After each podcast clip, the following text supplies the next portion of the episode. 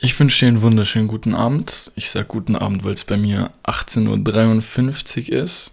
Es ist gerade Montag, 21.03. Es ist jetzt genau acht Tage her, seitdem ich in, aus Dubai zurückgekommen bin. Am Sonntag bin ich zurückgekommen, letzten Sonntag. Und ich dachte mir, ich mache eine Folge über Dubai. also noch eine, weil die letzte so gut angekommen ist, weil mir da viele Leute drauf geantwortet haben, weil mir da viele geschrieben haben, dass sie es echt cool fanden, so die Einblicke. Ähm, was der ein oder andere nicht weiß, ist, dass wir in Dubai waren, hauptsächlich wegen des Events, äh, des Broke to Boss Summits von Thaddeus und die Folge wird halt jetzt so aussehen. Teil 1 ist, ich rede nochmal drüber, was allgemein so passiert ist in Dubai, weil ich habe ja nur nach zwei Tagen oder so meine ersten Eindrücke geschildert und wir waren ja danach noch drei, vier Tage da.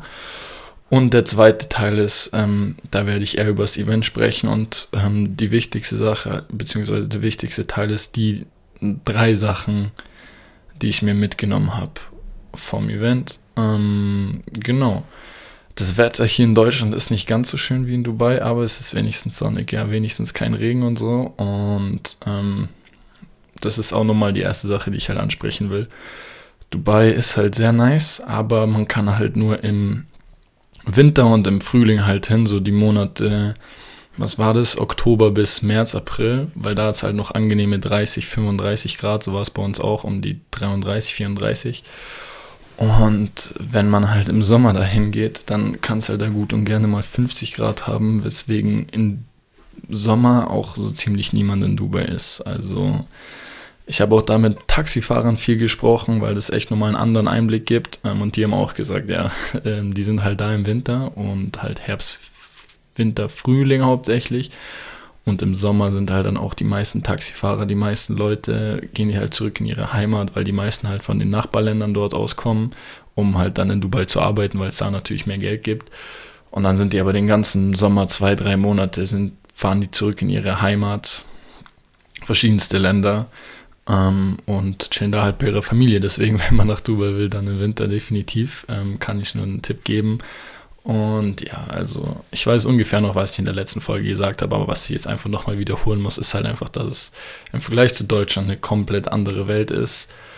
Ähm, ich glaube, die einzige deutsche Stadt, wo man wirklich so eine Skyline, sage ich mal, hat, ist Frankfurt. Und also mit vielen Hochhäusern und so. Und ich glaube, ich muss niemandem sagen, dass man das nicht vergleichen kann. Ich wurde auch von vielen Leuten gefragt, die auch noch nicht in Dubai waren, wie es ist. Und es ist einfach crazy. Ich meine, du siehst den Busch Khalifa und du schaust einfach nur ähm, geradeaus straight nach oben, äh, um, um dann die Spitze sehen zu können. Es ist einfach alles so krass gemacht. Ähm, natürlich ist halt so ähm, die andere Sache, wie gut drauf aufgepasst wird. Ich meine, äh, es ist sehr schwer, die Sachen dort zu erhalten, also dass alles den Glanz behält, vor allem wegen, weil es ja eigentlich eine Wüstenstadt ist, also in der Wüste gebaut, halt aus dem Nichts. Und man merkt halt schon an Einstellen, so dass ein paar Gebäude von außen schon wegen dem Sand extrem abgenutzt sind und und und. Und viele Leute sind halt keine ähm, Profis, keine Fachkräfte, wie zum Beispiel ähm, Putzkräfte oder allgemein sowas. Man merkt halt, dass dass Sachen wie Fenster und allgemein Innenräume, sei es jetzt Hotels oder, oder Straßen oder Fenster auch hauptsächlich nicht 100% gescheit gereinigt sind. Und das liegt halt äh, daran, dass es halt keine ausgebildeten Fachkräfte sind, sondern halt Leute, die aus den ähm, umliegenden Ländern gekommen sind. Aber das ist für mich jetzt auch nicht so schlimm. Da ist mir jetzt auch gar nicht aufgefallen, sondern halt anderen Personen, die da mehr drauf achten. Aber alles in allem mh, mm, ist Dubai wie so ein zweischneidiges Schwert, würde ich jetzt mal sagen. Ich meine, ähm, die einen sagen, wow, crazy, also wirklich crazy, aber ich kann hier nicht länger bleiben als eine Woche oder zwei, eben weil es so, so, es ist schwierig zu sagen, ich will nicht sagen, also es ist imposant definitiv, aber es ist so viel auf einmal, sage ich mal. Es ist fast schon ein bisschen erdrückend, äh, die ganzen Tower, was da abgeht, wie voll das da ist, auch weil jetzt natürlich die Hauptstoßzeit auch ist. Eben weil das Wetter noch gut ist, mit nur 30 Grad in Anführungszeichen. Und es gibt halt Leute, die können halt da nicht länger als ein, zwei Wochen bleiben und das kann ich auch absolut verstehen. Und auf der anderen Seite hast du halt die absoluten Dubai-Lover, die sich halt leisten können jedes Jahr dort sechs Monate oder so zu verbringen, während es halt noch warm ist. ähm, also angenehm warm. Und die restlichen sechs Monate, wo es halt viel zu heiß ist, halt dann in, in zwei, dritt, viert, fünf, sechs Wohnsitz zu gehen. Aber ich glaube, dort ist definitiv für jeden was dabei. Außer jetzt natürlich für die Leute, die absolute Naturliebhaber sind. Für die wird es dort wahrscheinlich nichts geben. Aber Mm, ja, yeah. alle, für jeden anderen müsste eigentlich schon was dabei sein. Du kannst dort baden, du kannst dort auch Sightseeing machen, weil die sich auch natürlich sehr viel Mühe geben, so Touristen auch anzulocken mit coolen Sachen, wie zum Beispiel diesem, mit, mit diesem Museum, was aussieht wie ein Auge, also das Zukunftsmuseum heißt das, glaube ich. Und da gibt es auf jeden Fall verrückte Sachen. Jetski, ich muss nicht erzählen, was man dort alles machen kann, weil du dort so ziemlich alles machen kannst. Wüstentrips sind auch immer sehr cool. Und ja, ich glaube, am Mittwoch dort hatte ich die Folge aufgenommen. Genau bin ich mir ziemlich sicher. Und wie sah die Zeit danach aus? Also Donnerstag und Freitag war das Event, worüber ich ja gleich nochmal, worauf ich gleich nochmal näher drauf eingehen werde. Ähm, am Samstag war eigentlich die Rückreise geplant, aber aufgrund von ähm, den aktuellen Virusbestimmungen, wo auf der offiziellen Webseite von einem großen, von einer großen Airline, eigentlich bekanntesten deutschen Airline, falsche Informationen standen, konnte ich nicht mitreisen. ähm, ich durfte nicht mit in den Flieger steigen, weswegen ich halt dann einen Tag später fliegen musste am Sonntag, aber was für mich kein Problem war, weil wir halt am Samstag ähm, Nachmittag bis Abend so einen Wüstentrip gemacht haben mit halt den Leuten, die beim Event dabei waren, aber ähm, ein bisschen teurere Tickets hatten, also da konnten nicht alle mit und es war auch nochmal sehr cool. Werde ich auch nochmal in meiner Insta-Story ein paar Sachen teilen von dort, aber es war auch das war wirklich sehr krass, sehr cooles Event. Und ansonsten ist eigentlich nicht ganz so viel passiert, aber alles in allem nochmal um kurz zusammenfassend zu sagen, Dubai, finde ich, muss man mal gesehen haben muss man mal da gewesen sein. Ich verstehe jeden, der sagt, ist nichts für ihn, aber ich kann auch absolut jeden nachvollziehen, der sagt, es ist eine absolute geile Stadt, würde ich immer wieder hierher kommen, weil ich bin halt definitiv einer der zweiten Kategorie, der sagt, es ist eine geile Stadt, ich will definitiv wieder hierher kommen und ich werde auch definitiv wieder dahin gehen. So, das war es mal kurz zu Teil 1 wollte ich mich bewusst auch kürzer fassen, weil halt Teil 2 eigentlich das Wichtigere ist. Und zwar das Event. Wie lief das ab? Es hat beide Tage ähm, mm, so um 10, ich weiß nicht, um 10 oder so sollte man da sein, 10.30 Uhr, angefangen hat es um 13 Uhr oder so, weil die Organisation ein bisschen wild war, aber kann man nicht übel nehmen. Ähm, es war das erste Event seit zwei Jahren in einem anderen Land geplant und so. Ähm, und das war trotzdem top. Ging halt dann am Abend so bis 20, 21 Uhr dann, nee, mehr, 22, 23.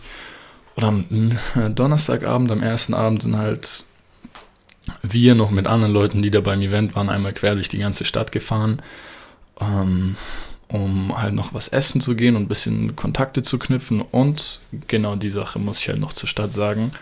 Wir waren halt an einem Ende und Dubai Marina ich habe jetzt die Orte ein bisschen besser gelernt. Also die Leute, die die letzte Folge gehört haben, wissen, dass ich ungefähr gar keine Ahnung hatte, wie was hieß. Auf jeden Fall Marina ist so der Stadtteil, den man kennt, so, wo man viele Bilder und so sieht mit dem Riesenrad und so.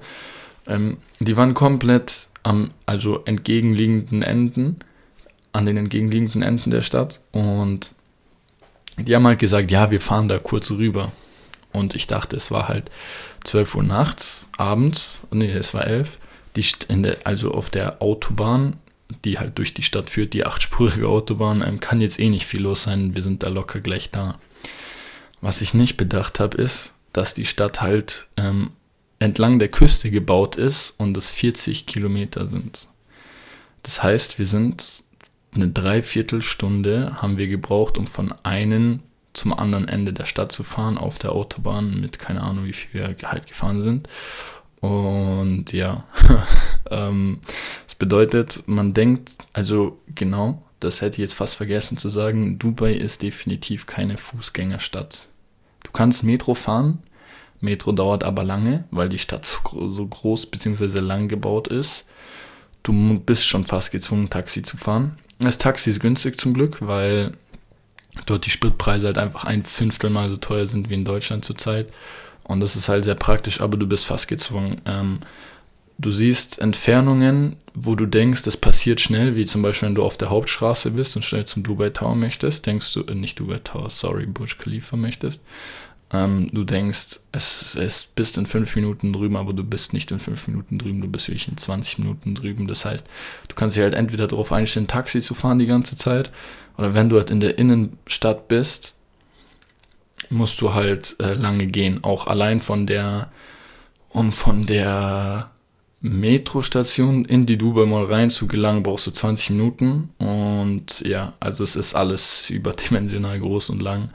Und ja, das war halt auch unsere Taxifahrt, die halt auch so lang gedauert hat, was ich absolut echt nicht bedacht habe. Aber ja, ähm, der Freitag ging halt dann auch so ähnlich, lief der ab. Das war halt der zweite und letzte Tag des Events. Es hätte eigentlich drei, vier Tage gehen müssen, so damit man alles geschafft hätte, was geplant war. Ähm, hat auch so früh angefangen. Also man, man war um elf da oder zwölf und es hat halt dann auch wieder so um halb zwei angefangen.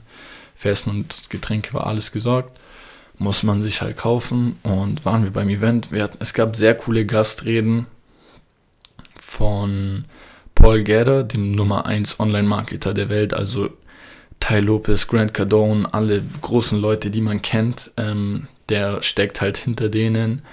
Dann John Lee, mh, einer der größten und besten, auch der, der macht alles mögliche, Immobilien, Verkaufstrainer, Marketing-Guys auch, also der macht alles mögliche. Und Nas Daily, äh, kennen auch viele, also die meisten, ich habe ihn nicht gekannt, die machen halt auf, auf den sozialen Netzwerken so eine Minute Videos oder länger, kürzer. Informative Sachen, alles mögliche, spektakuläre Sachen, sowas. Und die waren halt alle auf dem Event und die haben auch alle ihre ähm, Geschichten, sage ich mal, erzählt und ihre Learnings geteilt. Und da werde ich auch gleich nochmal drauf eingehen. Ähm, das Ganze war halt dann so um 22, 23 Uhr vorbei. Und danach gab es halt noch so ein, sind wir kurz was essen gegangen und danach waren wir noch auf so einer Investorenparty drauf. Ähm, bis, weiß nicht, drei Uhr in der Nacht, halb vier und sind halt dann auch nach Hause gegangen, um dann am nächsten Tag, am Samstag eigentlich den Flieger zu kriegen, den ich halt nicht, in den ich nicht einsteigen durfte und bin dann am Sonntag gegangen. Genau. So. Das war ungefähr der Ablauf, was passiert ist. Ähm, Jetzt sprechen wir mal kurz über, beziehungsweise ein bisschen länger über das Event und die Hauptdinge, die ich dort gelernt habe, weil ich glaube, dass das sehr wichtig ist.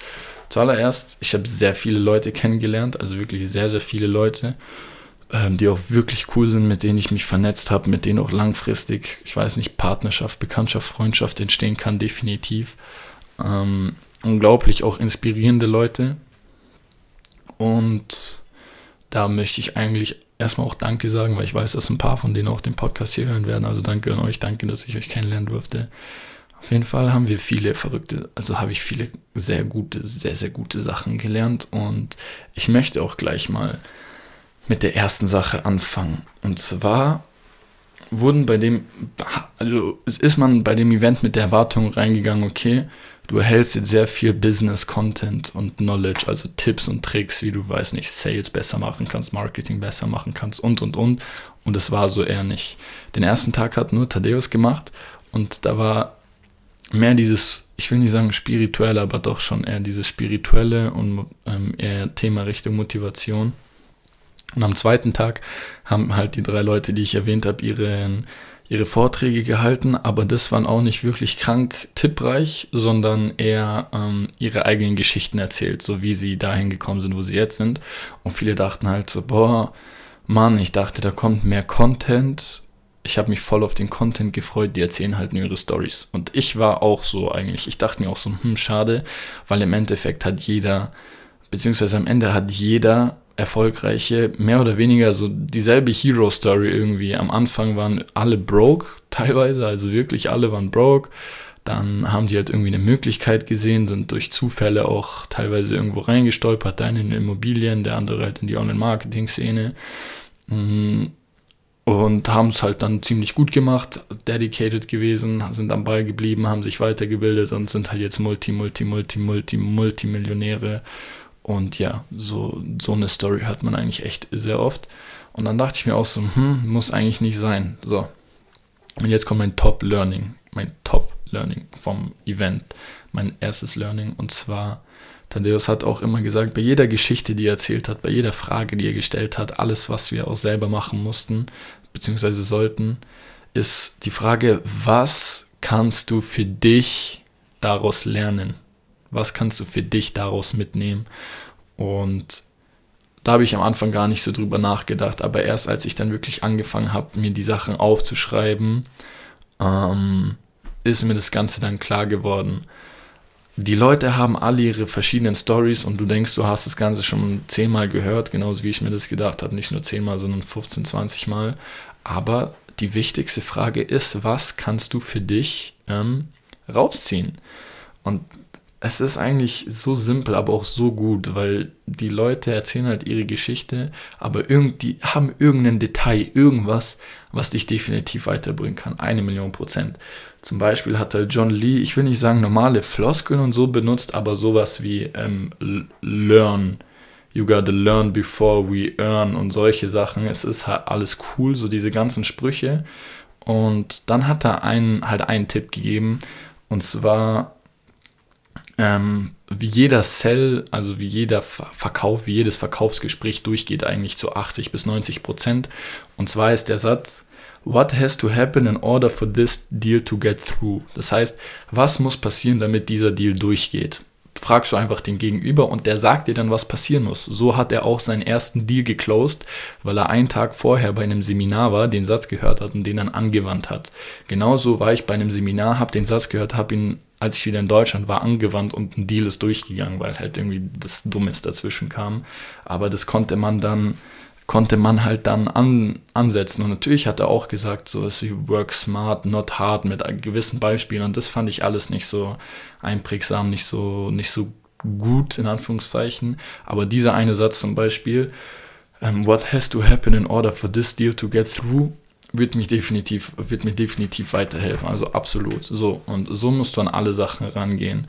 Ähm, zum Beispiel hat er halt dann erzählt, wie, wie er halt für einen Immobiliendeal sich Geld von irgendwem anders geholt hat und halt den Immobiliendeal erklärt hat. Und dann hat es in meinem Kopf Klick gemacht. Für ein Projekt werde ich auch sehr, sehr viel Geld brauchen. Und dann habe ich gesagt, okay, der ist so an die Person rangegangen, kann ich das irgendwie auf mich übertragen? Und mir halt dann gewisse Fragen stellen. Wen kenne ich? Wie muss ich das Thema erklären? Kann ich mir irgendwas von ihm abschauen, wie er das Thema erklärt hat und so? Das bedeutet, du kannst ähm, Patterns, also was ist das deutsche Wort? Verschiedene ähm, Parallelen, sage ich mal, kannst du immer auf dein eigenes Leben ziehen, beziehungsweise auf deine eigene Situation.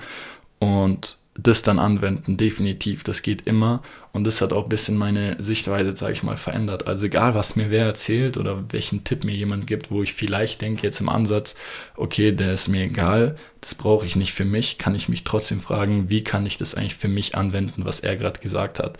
Zum Beispiel habe ich auch mit einem geredet ähm, in einem Dialog, der halt seine eigene ähm, Influencer-Marketing-Agency, sage ich mal, hat.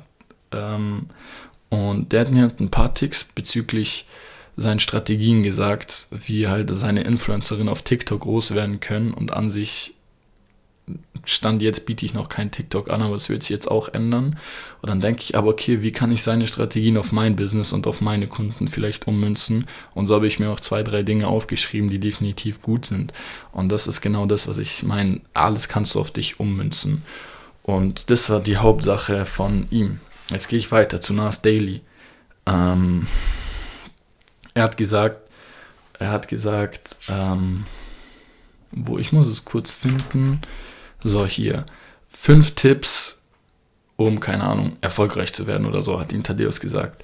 Und er, ein Tipp, den will ich, auf den will ich jetzt näher eingehen, und zwar hat er gesagt, don't ach nee, was, äh, äh, äh, say goodbye to your friends, family or your girlfriend. So, man muss sagen, er ist sehr radikal in seinen Ansichten, was teilweise auch sehr gut ist. Und zwar hat er gesagt, mach keinen Urlaub. So, ich glaube, 1000 Tage hat der Mann keinen Urlaub gemacht. Der hat jeden Tag gearbeitet, 12 Stunden Video aufgenommen, eine Stunde, also nee, nee, aufgenommen, geschnitten, 10 Stunden hochgeladen, hat er gesagt. Also der ist mit 25, hat ein Harvard-Degree in Engineering oder was er war. Nee, Software Engineer, genau. Und ist dann mit 25, hatte seine 50.000, die er sich gesaved hat, ist, hat er seinen Job gekündigt, ist nach Nairobi gegangen, ist durch Afrika gereist und hat halt dann seine Kurzvideos aufgenommen und hat auch gesagt, du musst, also Tipp Nummer eins, du musst ein bisschen Geld haben, ähm, um dich voll fokussieren zu können auf eine Sache. Ähm, du musst halt interessant sein, du darfst nicht boring sein, was halt Sinn macht. Dann sagt auch, don't get married to your ideas, always adapt. Also sei nicht ähm, verheiratet oder sei nicht verliebt in deine Ideen, du musst dich auch anpassen, was sehr gut ist. Und die vierte Sache war halt eben, beziehungsweise die fünfte Sache war never take a day off, even when you're sick. Also arbeite immer, auch wenn du krank bist. Und die vierte Sache war halt say goodbye to a friend's family and girlfriend. Also er hat halt alle hinter sich gelassen und hat gesagt, so, ich will jetzt kurze Videos drehen, deswegen sehen wir uns halt jetzt mal nicht für tausend Tage oder so. Kann sein, dass er zurückgeflogen ist für eine Woche und sich mit denen getroffen hat. Aber was ich daraus sagen will, ist, für mich ist es zum Beispiel zu radikal, zu sagen, okay, wir sehen uns jetzt nicht, ich weiß nicht, ein Jahr oder mit Freundin Schluss machen oder was weiß ich alles. Ähm, aber ich kann mich trotzdem fragen, was kann ich daraus für mich mitnehmen? Zum Beispiel von der, von der zweiten Regel, you gotta be interesting. Du darfst nicht, du, du musst interessant sein, du darfst nicht langweilig sein. Wie kann ich mich interessanter machen, um mehr Reichweite zu kriegen?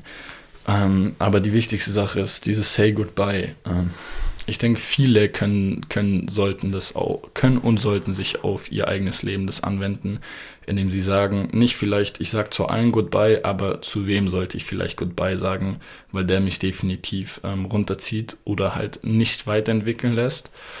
Und die Frage habe ich mir halt dann auch gestellt und dann schaust du halt, zu wem muss man vielleicht den Kontakt runterfahren, wem muss man vielleicht komplett Goodbye sagen, wo funktioniert es vielleicht von alleine.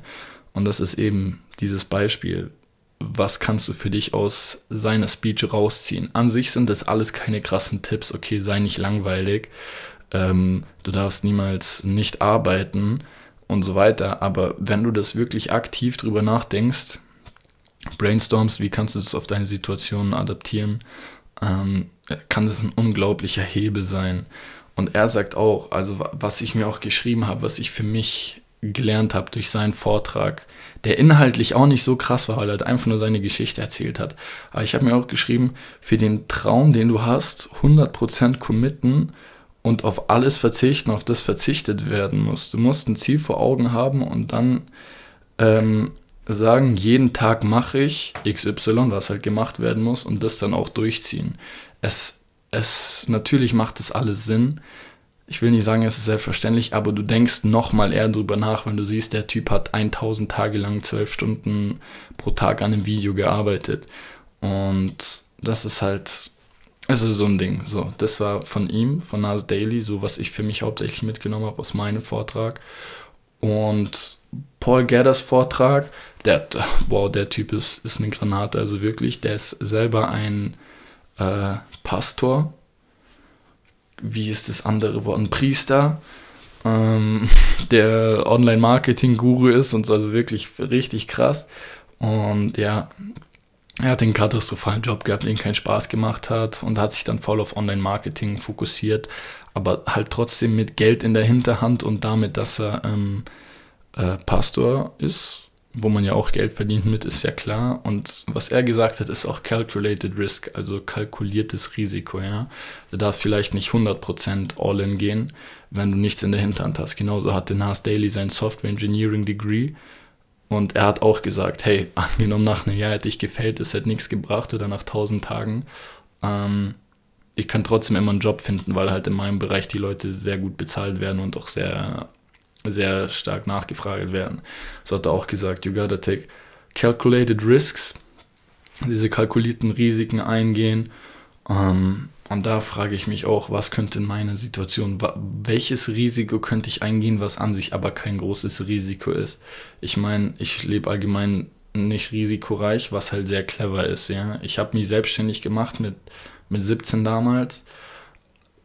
Es ist, ich hatte kein Risiko, ich hatte kein großes ähm, Startkapital gebraucht, weil ich ein Online-Business habe. Ich brauche meinen Laptop.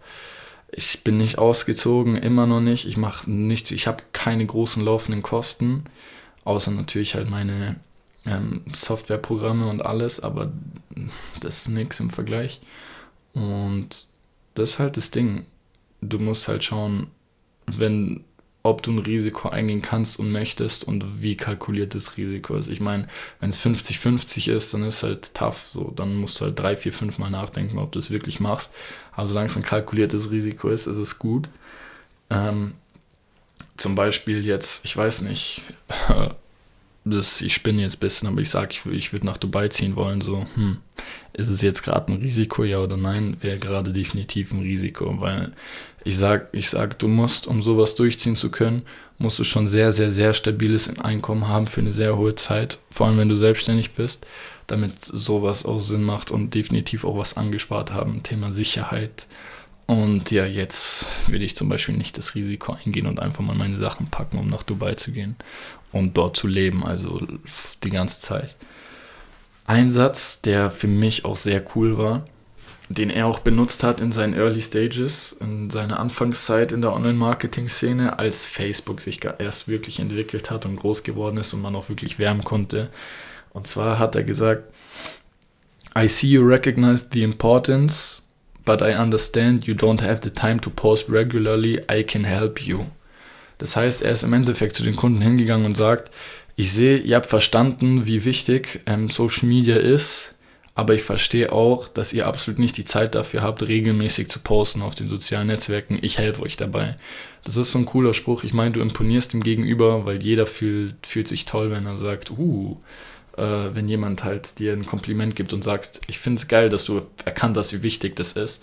Und du bist so ein viel beschäftigter Mann oder Frau weil dein Business so gut läuft, so du hast keine Zeit dafür eigentlich, lass mich dir helfen. Und das ist ein Satz, den kann man halt, könnte ich halt auch sehr gut implementieren, so als Opener. Und das habe ich mir hauptsächlich aus seiner Story auch mitgenommen und definitiv auch, wie, mit was für einer Leidenschaft der Mann unterwegs ist. Der hat dann mitten auf der Bühne angefangen ähm, zu preachen. Wow, wenn man das Ganze auf Englisch hört, dann vergisst man echt die deutschen Wörter für das alles zu predigen. Ähm, unglaublich, ey, wie er da die Bibelverse zitiert hat. Ich meine, es ist jetzt egal, welche Religion man angehört und an was man glaubt und an was man nicht glaubt, aber man muss einfach Respekt aussprechen, mit was für einer Leidenschaft, mit was für einer Hingabe der das gemacht hat. Das ist wirklich unglaublich. Also ich hätte eigentlich jedem gegönnt, dass er das live gesehen hat. Das war beeindruckend, auch für Leute, die nicht glauben. Ansonsten, was habe ich mir zu ihm noch aufgeschrieben? Ja, ähm, seine, seine Tipps waren hauptsächlich, weil er auch gefragt wurde, so was sind fünf oder drei, vier, fünf Tipps, die du dir geben würdest. So. Er hat gesagt, get mentors quick. There's a big danger in thinking you're the best. Also hol dir schnell Mentoren. Das mache ich auch seit Tag 1. Natürlich merkst du vielleicht manchmal im Nachhinein, okay, der war jetzt nicht so gut, aber man lernt halt aus allem es besteht die Gefahr darin zu denken, dass du der Beste bist. Dann musst du als zweiten Tipp verstehen, wie wichtig Relationships, also Beziehungen sind und du musst die auch konsequent und konstant aufbauen. Und drittens, understand the value of sacrifice, keep going. Also versteh den Wert von ähm, Aufopferung und mach weiter. Ja, wie zum Beispiel Nas Daily. Das kannst du halt alles miteinander verknüpfen wenn Nas Daily sagt, er hat sich von, ein, von Freundin getrennt, von seiner Fam getrennt für ein Jahr, um halt ins Ausland zu gehen, um dort seine Videos aufzunehmen. Man sieht, wo er jetzt steht, mit seinen Abozahlen, mit seinem Geld, mit allem. Understand the value of sacrifice, keep going. Uh, ja, also das war auch von Paul seine Sachen und das ist nochmal das an sich hätte es ihm vielleicht niemanden jetzt weitergeholfen, der auch nicht in der Online-Marketing-Szene oder so dabei ist. Ähm, sein Vortrag. Aber du kannst ja halt die Frage stellen, wie kannst du den Satz I see you recognize the importance, but I understand you don't have the time. I would like to help you. So wie kannst du vielleicht diesen Satz auf, auf dein eigenes Leben übertragen? Wie kannst du den nutzen? Wem kannst du den sagen? Wen kannst du da vielleicht überzeugen? Sei es dein Freund, Freundin, um irgendwas zu machen? Ich habe keine Ahnung. Ähm, und auch das Thema Calculated Risk zum Beispiel. Ähm, kannst du irgendein kalkuliertes Risiko eingehen, was dich extrem nach vorne bringen würde. So. Also wie gesagt, auch alle Sachen, die ich dir jetzt vielleicht erzähle, wie sie mir weiterhelfen, kannst du auch mal auf deine Lebenssituation anwenden und fragen, hey, wie kann, wie kann ich mir daraus was mitnehmen? Das war die erste Sache, über die ich jetzt für 15 Minuten gesprochen habe oder länger sogar. Ich glaube länger. Aber ja, das ist halt auch mein Top-Learning, könnte ich auch noch eine Stunde drüber reden. Die zweite wichtige Sache, die ich gelernt habe, ist, du musst verschiedene Perspektiven sehen und auch respektieren. Ich habe mir dazu was aufgeschrieben. Ich muss gucken, ob ich das finde, weil es ist nicht so einfach, wie man wirklich denkt. Also man sagt, okay, hier die Perspektive respektieren und so. Das ist ja alles klar, aber ich habe dazu ein sehr gutes, ein sehr, sehr gutes Beispiel und auch Thema in andere Leute hineinversetzen. Beim Programm Broke to Boss. Für die Leute, die es halt nicht kennen, es ist ein Programm, wie du von Broke to Boss gehst. Ich werde jetzt nicht näher drauf eingehen. Wer da Fragen hat, kann mir gerne eine Frage stellen, dann können wir mal drüber sprechen. Dies, in der Speed-Version kriegst du in der Woche zwei Videos, jeden Mittwoch und Samstag, die du dir halt anguckst, die halt mehrere Stunden gehen, was crazy ist manchmal. Und ich dachte mir, so geht voll klar, weil ich bin Online-Unternehmer. Ich gehe zur Uni, aber das auch relativ frei. Ähm, und ich kann mir meinen Tag ganz klar einteilen, wie ich möchte. Und ich dachte mir so, es können auch gern drei Videos pro Woche sein. Das ist für mich kein Stress, auch wenn eins manchmal vielleicht drei, vier Stunden dauert. Selten, aber kommt vor. Und da hat er auch gesagt, in den Videos gibt es oft Leute, die sich nicht beschweren, aber denen es nicht ganz so taugt, dass es, ähm, dass die so oft kommen und dass die auch so lang sind. Und ich so, hä, wieso ist voll geil. Also du lernst mehr, sage ich mal, weil die Videos länger sind, hast mehr Content. Und hier öfter die Videos halt, je schneller die Videos kommen, desto schneller kommst du voran und desto schneller lernst du neue Sachen. Das war halt meine Perspektive. Ich war in Anführungszeichen nichts offen, nicht offen für nichts Neues, beziehungsweise ich habe mich nicht in die Perspektive und in die Lage von anderen Leuten versetzt. Und dann waren wir am, am, Frei, am Samstag, nachdem wir in der Wüste waren, war ich mit vier wundervollen Damen im Restaurant was essen. Und da haben wir ein bisschen gesprochen und da haben die mir halt auch gesagt, ja, ich finde das viel zu schnell, viel zu viel. Und ich frage, hä, wieso? Und dann sagt die halt, ja, ich muss halt in der Früh raus, arbeiten gehen, ähm, dann kochen natürlich für mich zwei, dreimal am Tag. Vielleicht hat dann auch jemand noch Kids, eine Family, eine Frau oder Mann halt dann in dem Fall. Und Sport muss man natürlich auch noch machen, Yoga also Beispiel jetzt Yoga oder Meditation, alles Mögliche. Und dann ist halt die Frage, wo bleibt der Zeit für zweimal die Woche drei, vier Stunden Video? Und dann dachte ich so, hm, macht eigentlich total Sinn, habe ich nie bedacht. Ich habe nur aus meiner Perspektive geguckt. Es kann auch von mir aus öfter Videos kommen. Und jetzt, wenn ich mich auch mit Leuten, ich will nicht sagen streite, aber diskutiere, dann sage ich, hey, für mich ist es nicht so, aber aus deiner Perspektive macht es bestimmt Sinn, ansonsten würdest du das Ganze nicht sagen. Und das sage ich auch jetzt so oft zu, zu jedem, zu meiner Ma, wenn sie irgendwas sagt, das für mich keinen Sinn macht, dann sage ich, hey, für mich macht es gerade keinen Sinn, aber ich kann absolut verstehen, wenn es für dich Sinn macht aus deiner Perspektive, weil du als meine Mutter zum Beispiel siehst die Welt anders als ich. So, wenn ich sage, ich will ähm, XY machen, ich will nach Dubai ziehen, ähm, weil es geil ist, weil ich dort neue Kontakte knüpfen kann und du sagst nein, dann wirst du wohl deine Gründe haben. Ähm, nur so nebenbei ist jetzt ein Beispiel. Ähm, deswegen verschiedene Perspektiven und da könnte ich jetzt auch noch sehr lange drüber sprechen. Ich schaue hier immer nur kurz nebenbei, ob ich, ob ich ähm, mir dazu noch was Näheres aufgeschrieben, noch Näheres aufgeschrieben habe, was ich unbedingt teilen will. Aber ich möchte definitiv darauf achten. Ich möchte mich mehr beziehungsweise ich setze mich jetzt, ich versetze mich jetzt mehr in die Lage der Leute, indem ich sage, okay, wieso denkt er überhaupt so? Ähm, wieso macht er das, was er gerade tut? Beziehungsweise ich kann verstehen, was er gerade tut, weil es aus seinen Augen Sinn macht ähm, oder weil er sich ja gerade so fühlt. Wer weiß. Boah, kurz Story am Sonntag, nachdem wir angefangen sind. Äh, nachdem ich angekommen bin, hatte ich am Abend noch ein Fußballspiel, weil ich nebenbei noch Fußball spiele. Und der Schiri war eine absolute Vollkatastrophe. Ähm, aus meiner Sicht.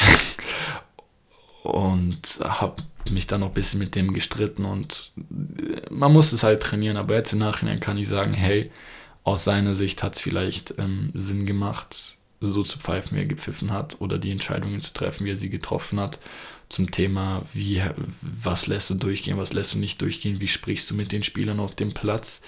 Ähm, es gibt, ich will nicht sagen, dass es bei dem so war, aber es gibt halt viele Leute, die in ihrem Berufsleben oder allgemein in ihrem Leben, in ihrem Schulalltag ich will nicht böse sein und sagen, gemobbt werden, aber denen es halt definitiv nicht gut geht in solchen Situationen. Und dann halt, wenn sie mal in so eine Machtposition kommen, ähm, das auch ausnutzen und das dann auch zeigen müssen, so mit sinnlosen, in Anführungszeichen sinnlosen Situationen, ähm, dass sie jetzt gerade der Chef sind und dass sie, dass sie äh, die Zügel in der Hand haben. Und im Nachhinein sage ich, okay, für den hat es Sinn gemacht, diese Entscheidungen zu treffen und so auch zu handeln in gewissen Situationen, obwohl es an sich aus meiner Sicht betrachtet keinen Sinn gemacht hat. Irgendwelche Ansagen pressen irgendeinem Spieler für unnötige Sachen. Aber ja, das bin ich halt jetzt kurz abgedriftet, aber wollte ich halt kurz erklären. Mm, man muss das Ganze trainieren. Wenn es ein hitziger Moment ist, nicht nur beim Fußballspiel, sondern allgemein auch heute, auch perfektes Beispiel ähm, im Restaurant es ist schwierig zu sagen, hey, pfuh, aus seiner Perspektive macht es bestimmt Sinn, dass es ein Stress war, da jetzt noch einen Stuhl hinzustellen am Tisch. Aber aus meiner Perspektive ist es halt vollkommen okay. Und ich muss, ich bin so selbstreflektiert, um zu sagen, dass ich das noch nicht ganz so gut hinbekomme, ähm, das perfekt umzusetzen.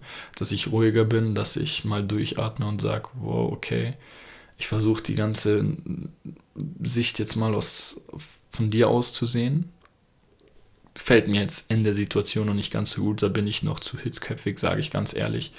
Aber ähm, im Nachhinein, wenn du mal ein paar Situationen Revue passieren lässt, dann, dann kann ich sagen, ja, okay, aus seiner Sicht hat es vielleicht Sinn gemacht, beziehungsweise aus seiner Sicht kann es nur Sinn machen, weil er würde es nicht machen, wenn es aus seiner Sicht keinen Sinn machen würde. So. Also ich hoffe, es ist verständlich. Und die also das war ein Abschluss dazu. Ich werde da vielleicht nochmal näher drauf eingehen aufs Thema, weil es sehr, ein sehr viel größeres Thema ist, als ich es gerade angeschnitten habe. Das geht noch viel tiefer in die Materie. Aber ich bin jetzt schon fast seit 40 Minuten am Recorden. Ähm, die dritte Sache ist, wie wichtig ist ein gutes Intro? Wow. Also, Intro ist zum Beispiel, wir sind auf einer Party, ich connecte halt zwei Leute miteinander. Ich sage, hey, Jacqueline, guck mal, das ist die Annabelle, die musst du kennenlernen, die ist toll.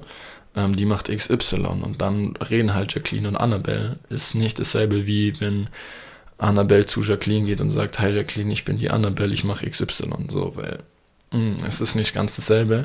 Und ich habe schon gewusst, dass es wichtig ist. Ähm, ich habe aber nie erlebt, wie wichtig es ist und was für ein Türöffner das ist, weil es mir noch nie passiert ist. Wir haben in Dubai, äh, ich finde es geil, dass ich Leute kennengelernt habe, die auch viel, viel weiter sind als ich, weil ich halt selten in Situationen bin, gar nicht abgehoben, aber es ist leider so, wo ich mich mit Leuten, wo ich mit Leuten bin, die weiter sind als ich, viel, viel weiter. Mental, ähm, spirituell, finanziell, alles. Und es ist krass, weil dann merkst du erstmal, wow, die Sachen, die jemand ähm, preacht, die jemand predigt, wie, wie sinnvoll die auch sind. Zum Beispiel Thaddeus sagt auch, ein gutes Intro ist so wichtig. Und du denkst dir, ja, es ist wichtig, aber du weißt nicht, wie wichtig gewisse Sachen sind, wenn du sie nicht mal live miterlebt hast. Und jetzt komme ich zum Beispiel. Wir haben den Johnny kennengelernt, Unternehmer aus Köln, richtig, richtig geiler Typ, unglaublich, auch ein kranker Connector. Ähm, äh, viel weiter als ich in allen Belangen, ist auch schon ein paar Jährchen älter als ich, aber wir haben gesprochen, wir sind halt, das war ein Donnerstagabend, wo wir nach dem Event was essen gefahren sind, haben uns kennengelernt. Ich habe dem halt erzählt, was wir machen in der Firma. Wir helfen, ähm, beziehungsweise man muss es ja kurz und prägnant sagen, wir erleichtern plastischen Chirurgen das Leben. Ach so, ja wie indem wir deren Leadfluss managen, also potenzielle ähm, Patienten automatisch, boah, jetzt kriege ich einen Anruf, Potenz ich hoffe, man hört es vibrieren nicht im Hintergrund, ähm, potenzielle Patienten für die reinholen, über Social Media, über bezahlte Werbeanzeigen und so weiter. Und warte, ich muss kurz pausieren. So, sorry für die kurze Pause, aber ich habe den Fluss nicht verloren. Ähm, wir helfen denen halt, äh, den Leadfluss, wir managen deren Leadfluss von Anfang bis Ende, von Erstkontakt bis zum Beratungsgespräch über die sozialen Netzwerken, über bezahlte Werbeanzeigen machen wir alles für die. Und das habe ich dem erklärt und der sagt, geil, haben wir halt ein bisschen gesprochen, haben uns sehr gut verstanden. Und dann am nächsten Tag beim Event sofort, hey, und mit meinem Bruder dann natürlich auch, weil der auch dabei war. Und dann, egal, wenn wir einen Johnny gesehen haben, egal mit wem er geredet hat, als er oder ich vorbeigegangen sind, hat er gesagt, hey du, der andere hieß Jonathan zum Beispiel. Hey du Jonathan, jetzt pass mal auf, ich habe die zwei Jungs gestern kennengelernt. Richtige Macher, richtig krasse Typen. Die machen XY, managen den Leadflow für, ähm, für plastische Chirurgen. Richtig krass, helfen denen. Ähm, erst 19 oder 21 Jahre alt, die sind bald richtige Macher und so weiter halt. In dem Kontext. Und der Jonathan dann sofort, echt, wow, krass, wie, was, hin und her, warum, wie seid ihr dazu gekommen, seit wann macht ihr das, bla bla bla. Und wenn dir jemand so die Tür öffnet, wie es der Johnny für uns getan hat, nicht nur Johnny, auch öfter natürlich, dann ähm, es ist ein unglaublicher Hebel. Dann ist die Person gegenüber sehr viel interessierter an dir. Das Eis ist sofort gebrochen, weil du nicht hingehen musst und sagst, hey, hi, wie heißt du? Ich bin der Danilo, du bist der Jonathan, okay, cool, was machst du so? Also nicht dieses komische am Anfang, sondern wirklich dieses, hey, das ist der XY, der macht das und das, richtig cooler Typ, du musst dir mal anhören, was der zu sagen hat. Und dann sagst du, okay, wenn der sagt, ich muss anhören, was der zu sagen hat, dann bist du da viel offener, viel interessierter und dieses Eis ist direkt gebrochen und ich durfte einfach live erleben, was das für ein Hebel ist. Beziehungsweise was das für ein, für ein Türöffner ist, wenn das jemand so gut für dich macht. Und ich habe es dann am nächsten Tag direkt auch gemacht. Wir waren im Bus, ich habe Chris kennengelernt, auch richtig cooler Typ, haben ein bisschen gesprochen und dann hat sich einer ähm, neben den Chris gesetzt und dann ich so, hey, kennst du eigentlich schon Chris? Nee, kenne ich nicht, pass auf. Und dann habe ich auch halt so auf korrekt gemacht, so richtig krasser Typ, hin und her macht XY, bla bla bla erzählt ein bisschen und dann hat er gesagt, ah, Bro, du gibst ihm gerade ein geiles Intro. Ich so, ja, genau, auf jeden Fall. ist natürlich, wenn jemand das auch so gelernt hat und so miterlebt hat, ist natürlich was anderes. Ähm, aber ja, Thema, das war die dritte Sache und es ist auch definitiv eine kranke Sache. Also kannst du jetzt, so wie ich das für mich rausgezogen habe, kannst du jetzt für dich auch rausziehen, hey, wenn ich mal auf einer Party bin oder so oder auf einer Feier oder was weiß ich, wem kann ich ein gutes Intro geben? Weil es sind halt, du stehst automatisch, du bist automatisch bei jemandem in der Schuld und das ist nichts, also es ist nichts Schlechtes, weil das ist jetzt vor über einer Woche passiert, vor eineinhalb Wochen und ich bin Johnny zum Beispiel immer noch sehr dankbar, dass er das gemacht hat, obwohl es keine wirklich weltbewegende Geste ist. Er hat mich cool vorgestellt vor einem anderen und es ist eine kleine Sache, wie du jemanden aber eine sehr gute Freude bereiten kannst und wie du jemanden sehr, sehr stark nach vorne bringen kannst.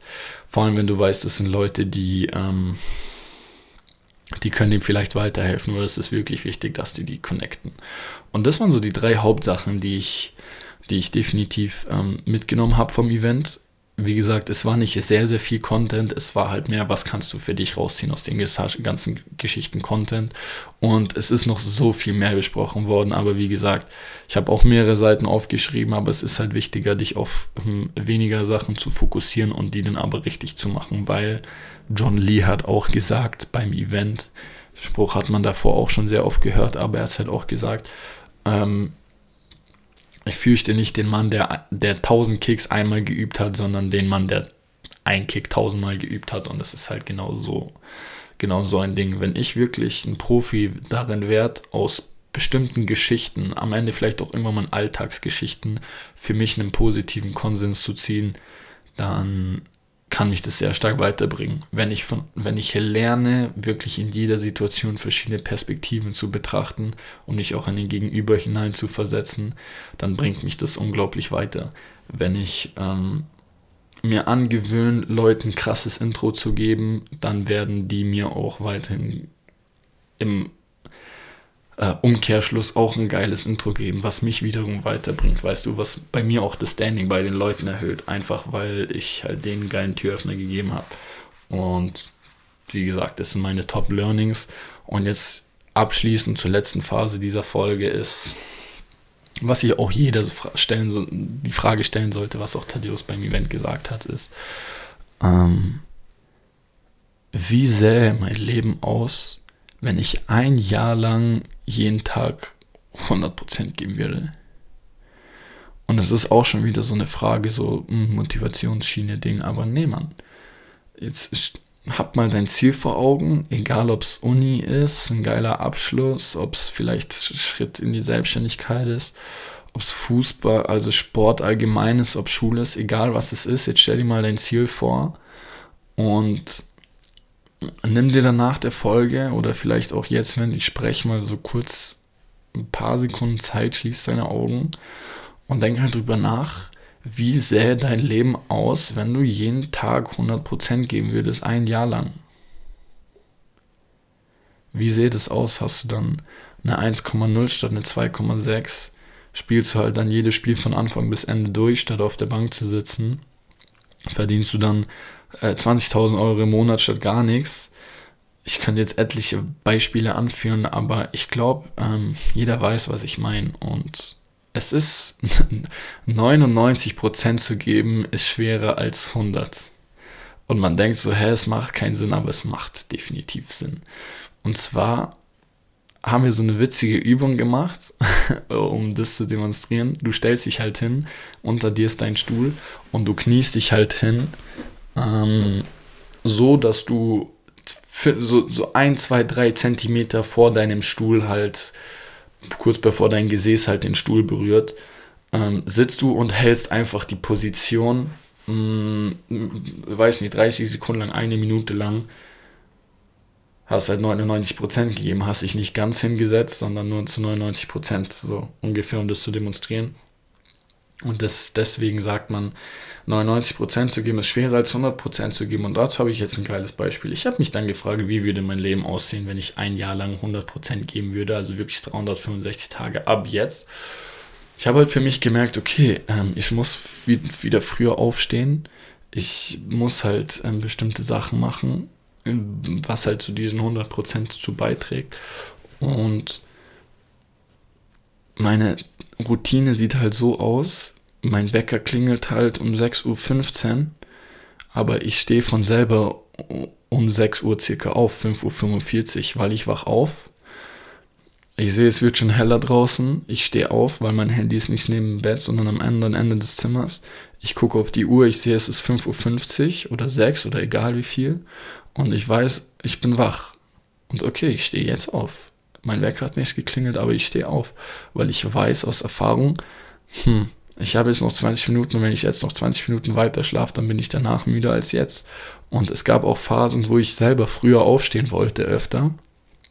Und es einfach nicht geklappt hat, weil ich da einfach nicht den Sinn gesehen habe, sondern ich habe es nicht des Sinnes wegen gemacht, sondern des Frühaufstehens wegen. So ein auf, okay, cool, ich bin jetzt produktiver und so.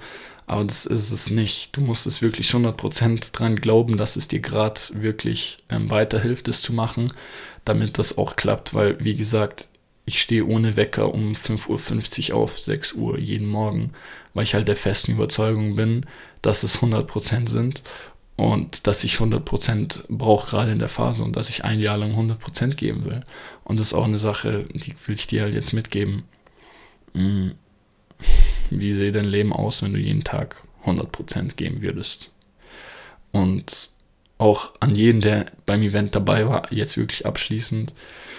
Tom Platz hat mal gesagt, so Events sind schön und cool, aber die Schattenseite daran ist halt, Leute haben zwei, drei, vier, fünf Tage danach komplette Motivationsschübe und während des Events auch noch und dann flacht es halt ab. Und ich merke auch jetzt mit Leuten, mit denen ich gesprochen habe, die gesagt haben, sie sind krank motiviert und so. Sie wollen jetzt was verändern, die wollen jetzt mach, was machen, sich dasselbe Programm laufen wie vor dem Event. Und das ist halt wie so eine kleine Falle.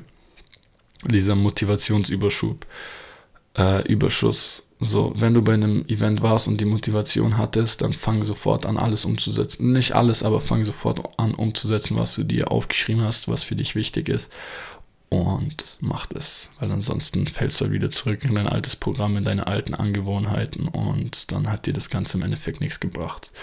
Und das waren meine abschließenden Worte. Frag dich, wie würde dein Leben aussehen, wenn du ein Jahr lang jeden Tag 100% geben würdest? Mach das am besten jetzt. Ich wünsche dir was. Ich hoffe, dir hat die Folge gefallen und wir sehen uns bei der nächsten Folge. Ciao.